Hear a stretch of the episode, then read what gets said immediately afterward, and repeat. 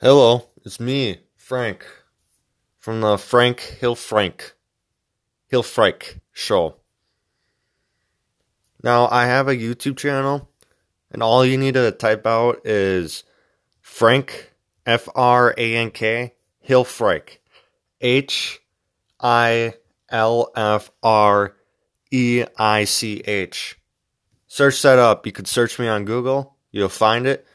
You can also search me on YouTube. You'll find it. I do recommend searching out the YouTube. It's more accurate than uh, these podcasts. It's Frank Hilfreich. That's what the show is pronounced. Hill.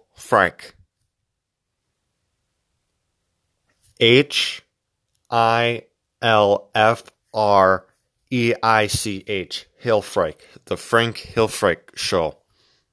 See you there. God bless. Good night. Good evening. Whatever time you're watching this. God bless America.